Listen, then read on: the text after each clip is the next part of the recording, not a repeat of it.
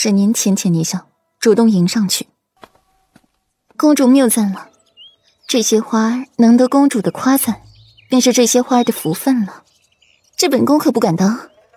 霍安宁推辞，目光看到角落里的顾软，随即脸上堆笑，迎过去。世子妃，这可是第七日了，你如今可有头绪了？父皇近日可是十分关注呢。顾软灿然一笑。先卖个关子，九公主可知道扁鹊为什么医术高超，令世人传扬吗？霍安影一愣，半晌没回过味儿来。顾软这是什么意思？等到过后明了的时候，心底却不得不叹一声：顾软心狠手辣，机关算尽。扁鹊之所以医术高明，就是因为他的大哥可以在病人病发之前铲除病因。令他的名气无法传扬出去。他的二哥给人治病，在病人刚刚发作之时就将病人给治好，以至于旁人都以为他只能救治一些轻微小病，而扁鹊救治的病人都是在病人病情最严重之时就好，妙手回春，就此名气传扬了出去。而顾软就要做扁鹊。提前铲除病因，旁人又不知其功劳，只以为自己是个花瓶草包。像现在这样小打小闹的，解决了，旁人也只是认为自己耍耍小聪明罢了。等到时日之后，平城流言越有，翻身就更漂亮了，而且还是连坐，可比一个一个刺儿的拔要利索多了。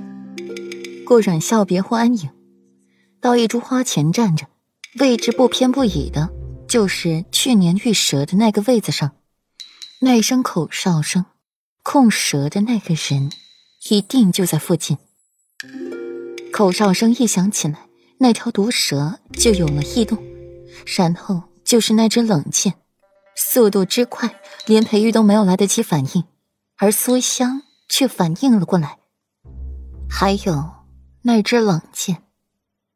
世子妃放心，这里没有蛇。萧敬轩是知道去年的，见顾阮垂眸，思索了一下，明了其中的意思。这顾阮是在怕蛇呢。本妃只是在想，那蛇为何多多攻击本妃？却是离他最近、最吵闹的人不攻击，只是盯着本妃。这难道萧小姐不觉得很可疑吗？控蛇之神是常锦溪，但是他不可能光天化日之下出来，而且那声口哨很近。萧敬轩嘴巴微张，说不出话，下意识的去看沈吟，只看到沈吟冷漠这张脸，仿佛没听见顾阮说话似的。世子妃心思玲珑，简要的夸赞一句，匆匆离开，又把顾阮剩在那里。百花园未散，顾阮就先告了辞。